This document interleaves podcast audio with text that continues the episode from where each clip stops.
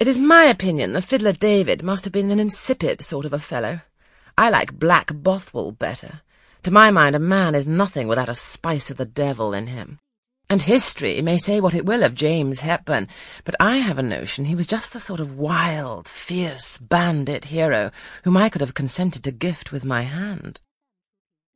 Gentlemen, you hear? Now, which of you most resembles Bothwell?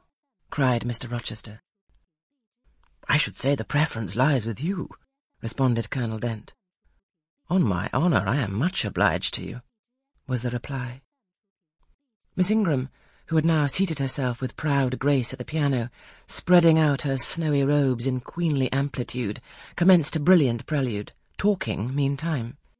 She appeared to be on her high horse tonight. Both her words and her air seemed intended to excite not only the admiration, but the amazement of her auditors. She was evidently bent on striking them as something very dashing and daring indeed.